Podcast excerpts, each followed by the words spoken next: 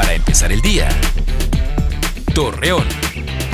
Muy buenos días, martes 22 de septiembre le presentamos la información para empezar el día. Porfirio Fuentes Vélez, comandante del mando único en La Laguna, declaró que los delitos de alto impacto no han sido nada fáciles, sin embargo se han tomado estrategias para combatirlo.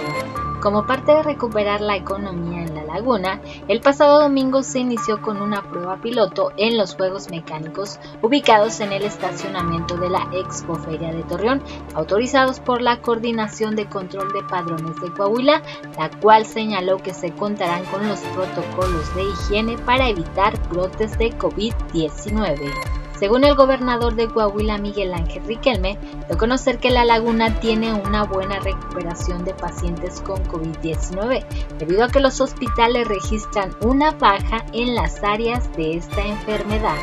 Ante la falta de recursos económicos de algunas familias por el desempleo que contrajo la crisis sanitaria, el alcalde de Torreón, Jorge Cermeño Infante, informó que se está considerando que los estudiantes puedan integrarse pronto a las instituciones educativas. Hoy comienza el otoño y en esta época del año el día y la noche tienen la misma duración. Además provocará bajas temperaturas, precipitaciones y cambio de color en los paisajes. Acompáñenos con toda la información dos minutos antes de las 8 de la noche por Mega Noticias. Para empezar el día. Torreón.